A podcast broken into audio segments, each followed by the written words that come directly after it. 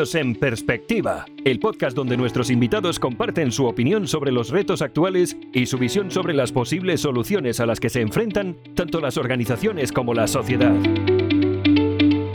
Soy Alex Kroger y hoy voy a hablar con Giuseppe Cavallo. Giuseppe tiene una trayectoria importante dentro del mundo del marketing y la comunicación. Algo que le ha llevado a dedicarse a un tema que es cada vez más relevante, que es el storytelling y el branding. En un mundo donde, bueno, tenemos impactos, distracciones y evidentemente donde la atención escasea, contar nuestra historia, conectar con las personas y dar a entender pues de una forma sencilla, eficaz, en qué y cómo podemos ayudar es cada vez más difícil, pero bueno, sin duda más relevante y más importante. Todos sabemos que cuando en el colegio aprendíamos o bien matemáticas o inglés o de hecho cualquier cosa, a través de una canción todo, todo era mucho más ameno, aprender era un juego de niños literalmente. Lo mismo pues aplica en el mundo, digamos, adulto, en el mundo business. A lo mejor en vez de cantar podríamos acompañar nuestro mensaje con una historia que conecte con el mensaje principal, aumentando un poco la probabilidad de recordar el mensaje. Personalmente tengo varios ejemplos en ambos sentidos. Gente que realmente no conecta en absoluto y gente que usando dos simples líneas realmente han conectado contigo y eh, de una forma súper eficaz y realmente cuando te cruzas con gente que es capaz de transmitir de esa forma, sientes pues eh, realmente un, alivio tremendo. Tú como receptor, consumidor, cliente, espectador, pues después de, de, tener una sensación así te sientes más seguro, más relajado, ya que un poco te han quitado esa necesidad de esforzarte por entender y conectar con lo que está pasando, con lo que te intentan conectar y bueno, sí, que viene todo de, una forma mucho más nativa y mucho más natural. Giuseppe, estoy seguro de que nos vas a dar un par de consejos sobre cómo podemos hacer cosas de una manera diferente o cómo podemos empezar un poco a construir nuestra historia. Espero que acompañado de una buena historia. Y bueno, sé que has eh, sido entrevistado por grandes plataformas como Radio Nacional de España, Radio 4, Radio eh, Cataluña, así que contar contigo aquí es todo un privilegio antes de nada, bienvenido. Muchas gracias, el privilegio es todo mío, Alex, y gracias por invitarme. Como he comentado, eh, actualmente estás desarrollando tu proyecto dentro del mundo del branding y storytelling. ¿Qué, qué te llevó hasta aquí? Eh, mi proyecto es una agencia que hace consultoría de branding y storytelling, se llama Vox Populi, y lo que me ha llevado aquí realmente es un continuum. Si lo miro en perspectiva, toda mi vida yo he estado trabajando en esto, ¿no? Empecé en Colgate Palmolive hace muchos años en 1988. No sé si te sorprende la cosa. Y, empecé en marketing. Después pasé a Nissan y en Nissan mm, siempre he estado trabajando en temas de tanto marketing como comunicación o relaciones públicas o cosas de este estilo, gestión de marcas. Y, esto ha sido a lo largo de 25 años. He, estado, he estado trabajando en marcas toda, toda mi vida, toda mi vida profesional en un dado momento, ¿qué pasa? Pasa que, como le, sucede a muchas personas, te preguntas qué estás haciendo, ¿no? Ah, el para qué, el para qué. Es una crisis de mediana edad que, nos llega a todos. Y ah, mi, mi respuesta fue, que estaba igual notando una distancia entre el significado de lo que yo estaba haciendo y lo que yo quería hacer realmente. ¿no? veía una distancia entre las dos cosas. No que Nissan no fuera una buena empresa, Nissan es una empresa fantástica, ahora está pasando por un momento un poco delicado, pero es una empresa mm, muy seria, muy, muy sólida. Eh, mm, también desde el punto de vista de los valores, pero eh, yo no sentía esta conexión en, ese momento. Entonces recordé que toda mi vida había querido tener una agencia de comunicación y, fíjate, las cosas coincidieron y, y monté Vox Populi. ¿El branding exactamente qué es? Mira, el, branding, yo suelo decir, eh, suelo empezar por, por una definición de, de, una marca. ¿Qué es una marca? ¿no? Entonces, el branding, el branding fundamentalmente es el arte de trabajar las marcas. Entonces, si tú eh, miras eh, qué es una marca, para mí, fundamentalmente, una marca es una plataforma de significados. ¿no? Para explicarme mejor, hago un ejemplo Patagonia, por ejemplo. ¿no? Patagonia es una, es una marca que mm, aboca sobre todo por la sostenibilidad y una, una forma de consumo que mm, al final de la cuenta no se cargue el planeta. Entonces, ¿qué quiere decir eso? Cuando yo me pongo una camiseta de Patagonia encima, lo que estoy diciendo es que el medio ambiente es importante para mí. ¿Vale?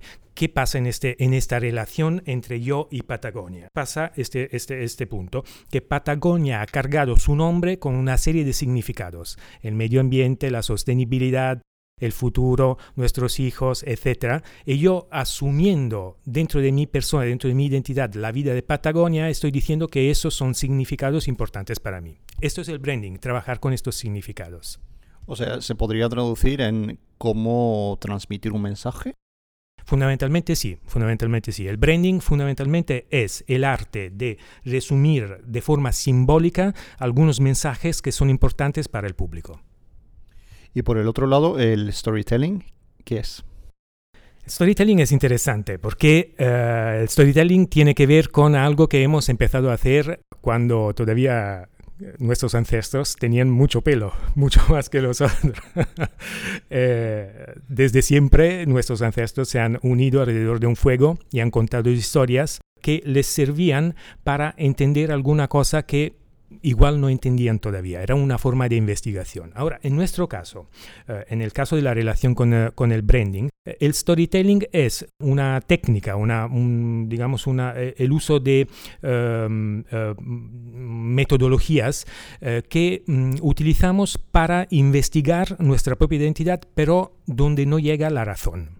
Entonces, mientras que el branding es una técnica que usamos para explicitar significados, el storytelling es tocar las emociones, o sea, la parte trascendente, la parte no cognitiva, que nos permite llegar a aquellos significados donde nuestra mente cognitiva no llega. Entonces, combinar storytelling y branding es una herramienta súper potente.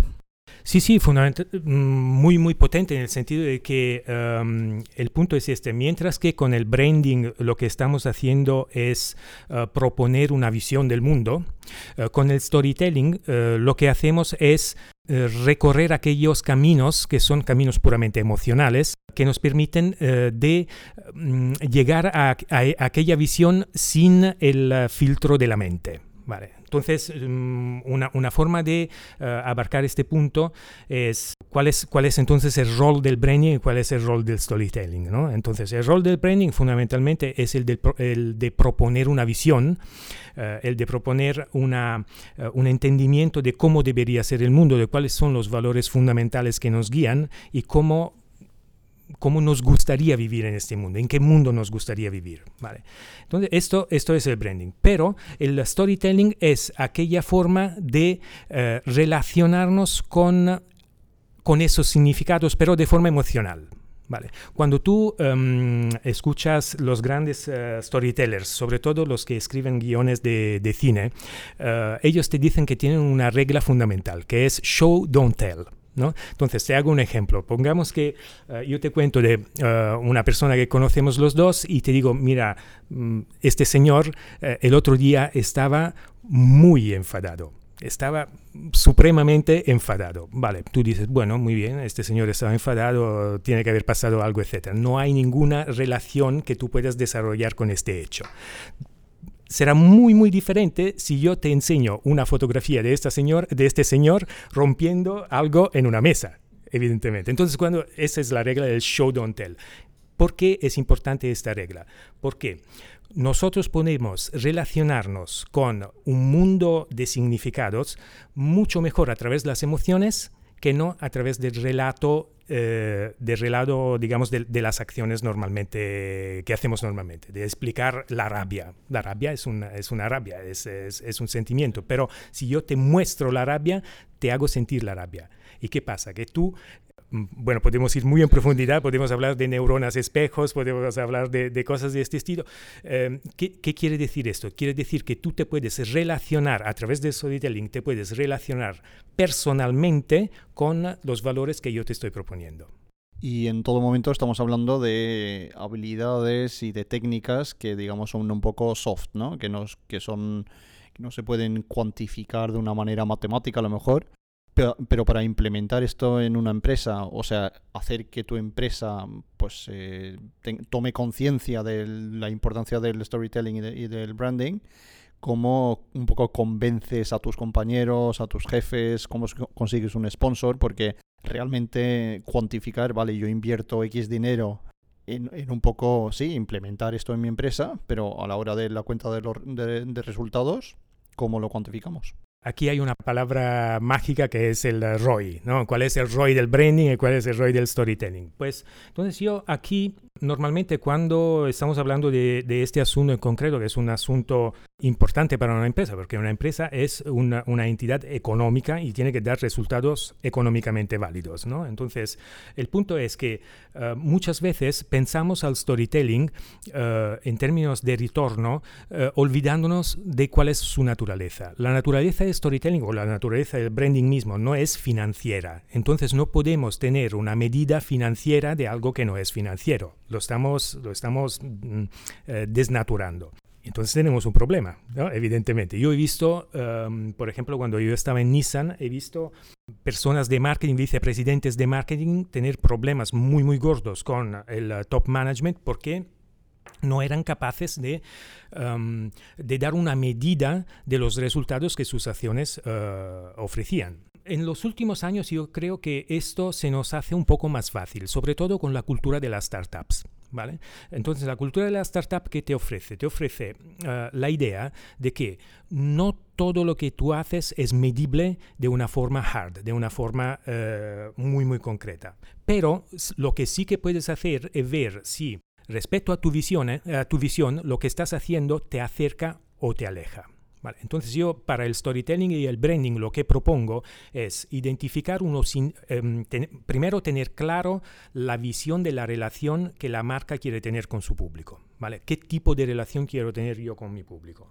¿Quiero acompañar mi público en, una, en un camino antagonista? ¿Quiero acompañar mi público en un camino eh, mm, más, más de felicidad, o etcétera? ¿no? Entonces, tengo una visión clara cuáles son los indicadores que mi marca está teniendo impacto en la relación con mi público. Una vez que tenemos esto muy claro, entonces vamos a medir estos indicadores. Estos indicadores. Por ejemplo, si yo soy Triodos Bank y mi relación con mi público es una relación de vamos juntos en la construcción de un mundo mejor, Evidentemente, una de las claves de mi éxito está en el hecho de que mis consumidores, mis clientes, son evangelistas. Entonces yo puedo estar midiendo cuál es, la cuál es el índice de recomendación a pares que mis consumidores hacen. Esto puede ser un indicador muy clave, muy claro de si estoy teniendo éxito o no en mi estrategia de branding, evidentemente. Fantástico. Hablando de, branding, eh, ¿realmente es algo para todo el mundo o es algo para un tipo de empresa nada más? Y un poco, ¿cuál es la diferencia entre una estrategia de marketing y una estrategia de branding? Es muy diferente hablar de marketing que hablar de, branding. Eh, cuando estamos hablando de marketing, estamos hablando de cómo se organiza la empresa para que el producto o los servicios lleguen a su público de una forma que sea apetecible y que finalmente el público compre esto, esto, estos productos o servicios. Cuando estamos hablando de branding, estamos hablando de una cosa un poco diferente. Es parte del marketing, pero no es todo el marketing. El branding fundamentalmente tiene que generar una relación entre el público y la marca en concreto, no los productos eh, individualmente o los servicios individualmente, sino con la marca. Brand viene de, la palabra brand marketing, eh, marca. Eh, entonces, una, estamos hablando de crear una relación del público con la marca en base a una serie de significados, que quiere decir una visión. Entonces, yo como marca, ¿qué estoy representando dentro del mundo, dentro de la vida de mis clientes? Esta es la relación que estamos persiguiendo. O sea, podríamos decir que el, branding va muy ligado y muy conectado con el marketing. Seguramente van muy ligados. Eh, el, branding es una parte del marketing. O si quieres, el marketing es la parte más operativa de llevar la marca al mercado. Y eh, saltando al tema de storytelling, ¿Es una habilidad que deberíamos desarrollar todos o solamente los que se dedican al tema marketing y al tema ventas o, es algo realmente potente que todo el mundo debería utilizar? El storytelling es fundamental en la vida de una, de una marca porque realmente es la manera como la marca puede llegar al corazón de las personas. Sabemos que todas las decisiones que tomamos pensamos que somos un animal eh, racional, pero realmente eh, esto viene después. Antes vienen las emociones. ¿no? Eh, el, el, famoso neurocientífico Antonio Damasio ha demostrado en varios libros que todas las decisiones que tomamos son fruto de de emociones y después de sentimientos, ¿vale? Y estamos buscando constantemente una cosa que él llama la homeostasis, o sea, un equilibrio que nos permite vivir y prosperar, ¿vale? Entonces, el punto es este, el punto es, si todas las decisiones están tomadas de una forma primariamente emocional, cuál es la técnica mejor para poder influenciar las decisiones o para poder acompañar a las personas a hacer las mejores decisiones posibles. Pues el storytelling, porque como hemos dicho, si el branding me permite de una forma más racional organizar los significados, el storytelling me permite acceder a estos significados de una forma emocional. Entonces el storytelling para mí es probablemente eh, la, herramienta más potente que una marca tiene a disposición para poder acceder Mm, al universo emocional de sus clientes y así poder interactuar. Sin storytelling, podría atreverme a decir, sin, sin una buena estrategia de storytelling, una marca no puede relacionarse de forma profunda con su público. Para alguien que no tenga ni idea y que, bueno, que esto sea la primera vez que oye la palabra storytelling, ¿por dónde debería empezar? Primero, eh, me pondría muy, mm, digamos, permíteme decir, muy serio con el storytelling, porque es una herramienta estratégica para la empresa y entonces es, está bien enfrentarse a ella de una forma estratégica, o sea, estudiar bien cuáles son los fundamentos del arte. Empezaría por estudiar eh, dos cosas. Una cosa fundamental es estudiar el trabajo de un, eh, de un gran mitólogo que se llama Joseph Campbell, estamos en, territorio de mitología, en territorio de antropología, porque el marketing fundamentalmente tiene mucho de, antropología. En concreto, es, sugeriría leer un libro que se llama El, héroe de las mil caras. Es el libro donde eh, Joseph Campbell explicó el viaje del héroe, que hoy en día se usa muchísimo tanto en temas de leadership y, sobre todo en temas de storytelling, porque es lo que yo llamo la plantilla universal de una historia. Vale, esto por un lado. Por otro lado, que es lo que he hecho yo, em, me pondría a estudiar las técnicas de, escrituras, eh, de escritura de guiones cinematográficos porque allí tú encuentras cómo la parte teórica de Joseph Campbell se puede traducir en una historia que es emocionalmente engaging, ¿no? emocionalmente que te, te, te involucra. Y luego para ir eh, un poco más en lo concreto, a una persona que eh, dice, bueno, pero dame, dame unas anclas, ¿no? ¿Cómo empiezo yo a enfrentarme a una, a una historia? ¿Qué, ¿Qué, es importante cuando escribo una historia? Pues para mí hay tres cosas fundamentales que son eh, importantes a tener en cuenta cuando estás escribiendo una historia, que sea la historia de cuando ayer has ido a, hacer una comida con los amigos, la historia de eh, tu marca o la historia de tu marca personal también. Vale, estos son, son principalmente una idea de cambio. Todas las historias que nos interesan nos están contando un cambio. Nos están diciendo que había una situación inicial que era insatisfactoria y esta situación a través de una serie de episodios, de acontecimientos, se transforma en satisfactoria. Estas son las historias felices. Luego la tragedia, todo lo contrario. Entonces, la primera cosa em, que te tienes que concentrar es la idea de tener un cambio en tu historia. Si no tienes un cambio en tu historia, es que no tienes una historia. ¿vale? Entonces tienes que empezar de nuevo. El segundo punto es que si tú piensas en una, en una película, cualquiera que tú, que tú quieras pensar, por ejemplo uh, Braveheart o cualquier otra película que te haya gustado mucho, tú ves que al inicio esta película te diseña una situación idílica, una situación mm, bella, pasa algo, se crea un problema y toda la película nos relata cómo el héroe de esta película ha perseguido restablecer el equilibrio. Entonces, ¿qué es que ha movido toda la película? El deseo, la emoción. La emoción fundamental de cualquier historia es el deseo de restablecer un equilibrio en el mismo nivel o en un nivel más alto. Entonces tienes que tener una emoción, un deseo que sea fuerte y cuanto más fuerte es el deseo, más interesante se hace la, la historia que estás contando. Y finalmente, El punto es, vale, yo tengo, tengo una idea de cambio, tengo una idea del deseo que me está moviendo para, para resolver el, el cambio que estoy deseando, etc. El para qué. Todos necesitamos una visión. ¿vale? Entonces, si tú en tu historia tienes una visión de un mundo mejor que proponer, tu historia se hace mucho más potente y sobre todo puede inspirar a las personas que la están escuchando a hacer la suya propia, a, a ver cómo esta visión de un mundo mejor puede aplicar en su propia vida. Y en este sentido se hace potente tu historia.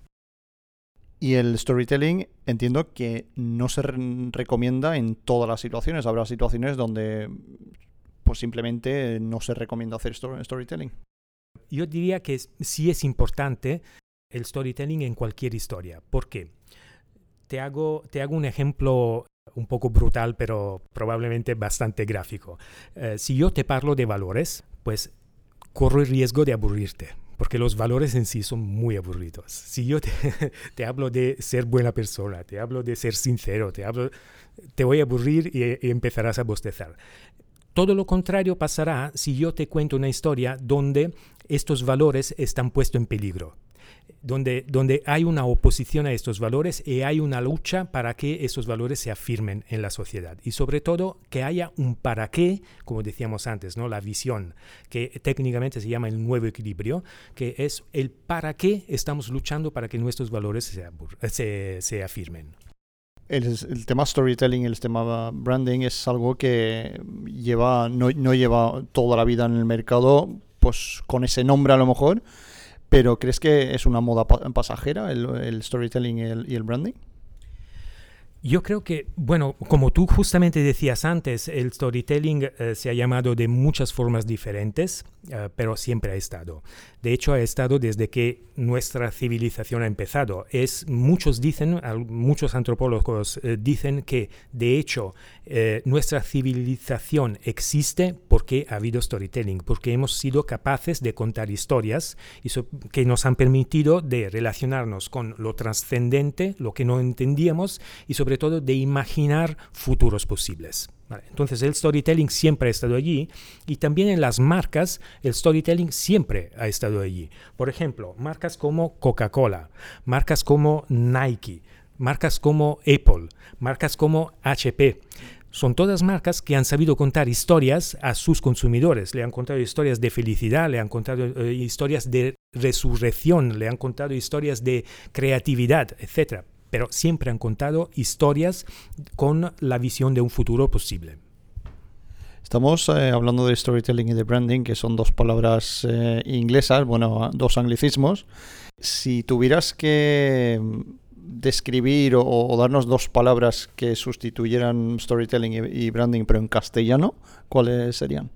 Eh, entonces, si, tuviese que decir, mm, lo, bueno del inglés es que es muy sintético, ¿no? Entonces, si tuviese que decir eh, en castellano storytelling, yo probablemente abocaría por, ah, por una definición que es relatos de marca que inspiran. Podría ser bastante interesante. Y si tuviese que hablar de branding, probablemente hablaría de marcas con sentido, que pueden expresar un sentido. Como ya sabrás, eh, la pregunta emoji es eh, habitual en este podcast. Para conocerte un poco mejor, pues vamos con la famosa pregunta. Si fueras un emoji, ¿cuál serías y por qué? Muy divertida pregunta. Bueno, seguramente sería el emoji, ¿sabes esto que eh, hace abrazos, no? Porque a mí me encanta abrazar las personas y, hay una razón, porque yo creo que cuando hay un contacto físico entre dos personas nos mm, recordamos que somos personas de carne y hueso, emociones, tenemos una vida, tenemos unos sueños, tenemos unas ambiciones, eh, al final somos personas y el contacto físico te reconduce a esta, a esta dimensión. Has escrito un par de libros y eres el coautor de otros, aparte de contribuir con tus artículos en el periódico y la vanguardia. El título de uno de tus libros es eh, Marketing de la Felicidad y es el, eh, bueno, es, es, un tema muy actual en estos momentos donde tenemos personas que se dedican específicamente a temas de felicidad en las organizaciones, como puede ser el Chief Happiness Officer y roles similares. Un poco ¿Cuál es el objetivo del libro y qué es lo que quieres transmitir con el libro? Con ese libro, fundamentalmente lo que me había propuesto era responder con, con, una propuesta a una metáfora que hace del marketing un arte poco acreditado, un arte, un arte vista con negatividad. Eh, si tú, aquí en España, por ejemplo, el, el marketing es metáfora de mentira. Yo quería reaccionar a esta cosa porque creo lo contrario, yo creo que es un arte muy noble y entonces eh, escribí eh, este libro porque quería demostrar que hay técnicas para que las empresas puedan reconectar con el valor que son capaces de crear para su público, reconectar con ese valor, ponerlo en valor, mm, valga la, redundancia, y presentarlo a un público de manera que tenga significado en su propia vida, que tenga un impacto positivo en su vida. De allí la felicidad. Entonces el marketing para mí es una técnica que permite a las empresas de hacer llegar valor a su público. Hablando de valores, hablas de marketing con valores y marcas con valor. Exactamente, bueno, ya lo he explicado brevemente, pero ¿son realmente dos elementos que van juntos? ¿O, es y de hecho, otra, otra pregunta que va ligada es, ¿realmente posible para cualquier empresa, independientemente, por ejemplo, una funeraria? Eh, crear una marca con valor, ¿vale? El valor, pero la felicidad, eh, todo eso, ¿cómo lo, ¿cómo lo integras ahí? La primera parte de la pregunta es realmente para uno que cree en el valor del marketing es como bastante fácil de, responder y además por suerte en este momento hay una eh, evolución de las marcas hacia los valores. Si tú ves cómo se ha movido en los últimos 10 años una marca tan grande como Unilever, por ejemplo, es una marca que ha decidido conscientemente eh, desplazarse hacia la afirmación de valores eh, potentes y ha visto que esto le da resultados positivos. aparte, aparte eh, digamos, tropiezos momentáneos, pero en general te da resultados muy positivos. Mm, toma una marca tipo Danone, Danone está construyendo todo su éxito sobre la base de los valores que propone. Hemos mencionado antes a Triodos Bank, Triodos Bank existe en función de sus valores.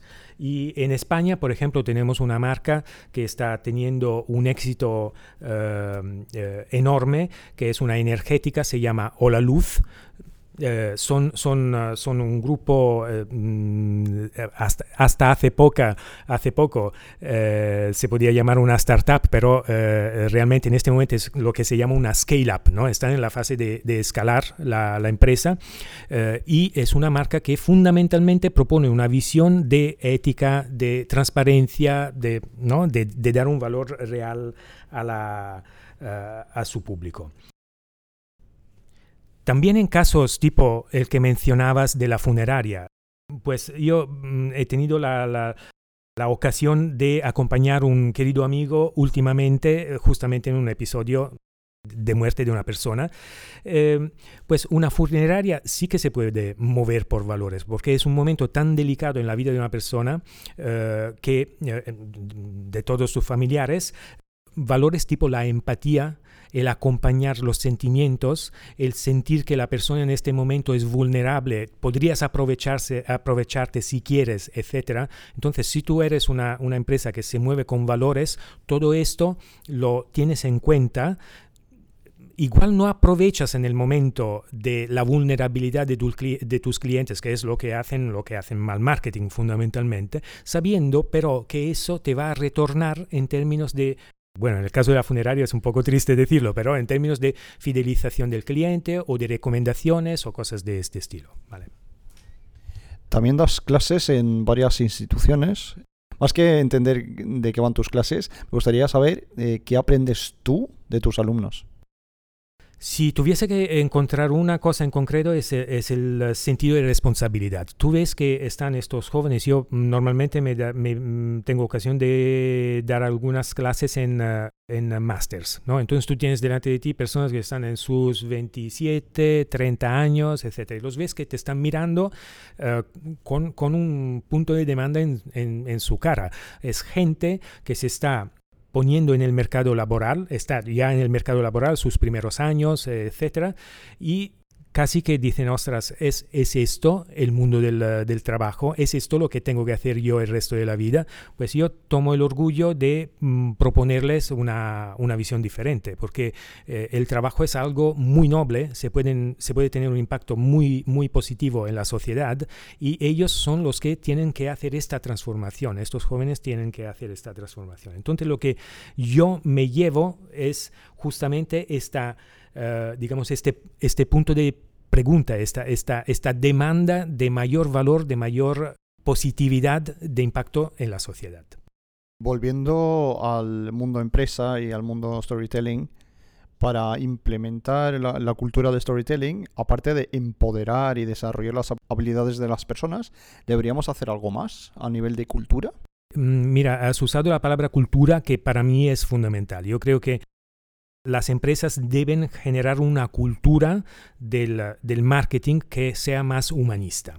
Vale, entonces, ¿cómo podemos desarrollar esta cultura? Primero, yo diría que hay que generar una cultura de la autenticidad, sabiendo que una empresa que se mueve en el mercado de forma auténtica es una empresa que genera una relación, que construye una relación profunda con su público. Esto aplica eh, a la cuenta de explotación, porque si tú tienes un público que es fiel y repite las compras, etcétera, todos sabemos que mantener un cliente es mucho más económico que construir, eh, buscar nuevos clientes, etcétera. Entonces, esto primero una cultura de la autenticidad. Segundo, yo eh, desarrollaría dentro de la empresa una cultura del servicio. Si tú tienes claro que el asset mayor que una empresa puede tener son sus clientes, es su público fundamentalmente, el, entonces, ¿por qué razón no estamos constantemente concentrados en servir? a nuestro asset, que es la razón por qué podemos después eh, recibir un salario a final del mes. Después, eh, otra cosa eh, que, encuentro que en muchas empresas no se tiene suficientemente en cuenta es cultivar la autoestima, tanto de los empleados de la empresa como de la empresa como organismo, como conjunto, como comunidad. Si una empresa está en el mercado, si una empresa no, no, no va en bancarrota, algo debe tener para el mercado. Entonces, el trabajo que debe hacer la, empresa como organización, ¿cuál es? Es identificar aquel valor que tiene para su público, elevarlo a la máxima potencia y comunicarlo de una manera orgullosa, con orgullo, con autoestima. ¿Por qué? Porque es nuestra aportación a que la gente sea un poco más feliz. Conectando un poco con lo que dices, esto, todo ello no está exento de retos. Según tu punto de vista, ¿Cuáles son los mayores retos y si tuvieras que dar tres titulares, cuáles serían los tres retos actuales? Bueno, yo creo que el primer reto que se ha presentado a las empresas en los últimos años, en los últimos 20 años, y que pero se ha, crecido de forma exponencial en los últimos 10 años, es la existencia de algo que conocemos todos y se llama Internet. ¿vale? Entonces, Internet ¿Qué ha significado en, la vida de las empresas? Que las empresas se han transformado en casas de cristal. ¿Vale? Todo es visible al mundo entero y, si haces algo que no está bien hecho antes o después, esto viene a la luz. Entonces esto es un llamado a la autenticidad, a la transparencia, a la honestidad, todo lo que hemos estado diciendo a lo largo de este podcast. Eso es el primero. El segundo gran reto que tienen las empresas es esta digamos, algo que está aconteciendo de forma exponencial en los últimos años, que es la aceleración del cambio. Entonces, las empresas se encuentran delante de sociedades que cambian de actitud constantemente y esto las puede desplazar porque antes eh, teníamos la cultura en las empresas mm, la famosa cultura de la planificación estratégica Hoy en día, mientras que antes hacíamos planes a 15 años, luego se hicieron planes a 5 años, ahora se hacen planes a un año si va bien. Después, eh, algo que el último reto que yo creo, el tercer reto que yo creo que las empresas están llamadas a, contemplar es el reto del cambio climático, el reto de la sostenibilidad. Nadie está exento. Y sobre todo el punto es que mientras que hasta hace, probablemente hace un año, no más que esto, eh, se pedía a las empresas de no dañar el medio ambiente, hoy todo el mundo pide a la empresa qué estás haciendo, a las empresas qué estás haciendo para mejorar la situación, no simplemente para preservarla. claramente. Entonces, estos son los tres retos fundamentales que yo le veo. Bueno, ya parcialmente lo has contestado, pero ¿cómo solucionarías estos tres retos que mencionas? Al reto de Internet, yo creo que la, solución es fundamentalmente hablar de una forma auténtica a tu público. Ser auténtico Hemos hablado del orgullo, de la autoestima. Eh, yo creo que las empresas tienen una, una, oportunidad enorme de autoinvestigación para poder hablar de una forma auténtica y asertiva y orgullosa a su público. Claro, tienes que hacer un ejercicio para poder hacer esto. El segundo punto, que era el del uh, cambio continuo, para mí, eh, digamos, es que las empresas tienen que uh, adoptar una nueva manera de actuar dentro del mercado. Mientras que antes estábamos acostumbrados al, control, ahora tenemos que eh, estar acostumbrados a fluir con el mercado. Eh, o sea, si el mercado me está cambiando constantemente, yo tengo que tener la capacidad de, desde mi centro estratégico, sobre todo desde mi centro como propósito y valores de la empresa, soportado por una cultura sólida, desde este centro fluir con el mercado. Y por último, eh, que es el, problema del cambio climático, yo creo que todas las empresas tienen que responder a esta, a esta petición de actuación de la gente. Entonces, cualquiera sea el mercado en que estamos operando, todas las empresas tienen que preguntarse, yo, ¿cómo puedo ayudar a sanar la situación climática que se ha creado? ¿Y un consejo que darías a una empresa que esté pasando por un mal momento? Esto es interesante. Yo creo que hay muchas empresas que están pasando por un mal momento uh, después de la crisis de 2008. Algunas han recuperado, otras no han tenido la fuerza de hacerlo, etcétera, etcétera. Entonces yo diría, primero hay que subir la autoestima del equipo. Las empresas son sus equipos, las empresas son las personas que, que, la, que las forman. Entonces, la primera cosa que yo haría sería unir a los equipos en forma de casi como si fueran unas tribus. ¿Vale? Unas tribus que tienen un objetivo, que tienen una, una visión compartida y que juntas pueden digamos, las personas eh, juntas de estos equipos pueden alcanzar estos objetivos. Entonces, subir la autoestima del equipo es la primera cosa que puede hacer una empresa. La segunda cosa es tener, lo hemos hablado antes, es tener una, un para qué. ¿Cuál es el propósito de nuestra empresa? Si tienes un propósito claro, esto te otorga coherencia eh, y te otorga potencia, porque la coherencia es la, condición eh, inicial para que tus acciones tengan una potencia, porque las acciones suman eh, y, la, suma es exponencial, no es eh, aritmética. Y finalmente, la última cosa que va, yo creo, muy ligada con una idea de para qué, con una idea de propósito, con una idea de hacer parte de un proyecto más grande, igual trascendente, es cultivar una idea de eh, resiliencia dentro de la, de la empresa. La resiliencia tiene que ser parte de la cultura de todas las empresas hoy.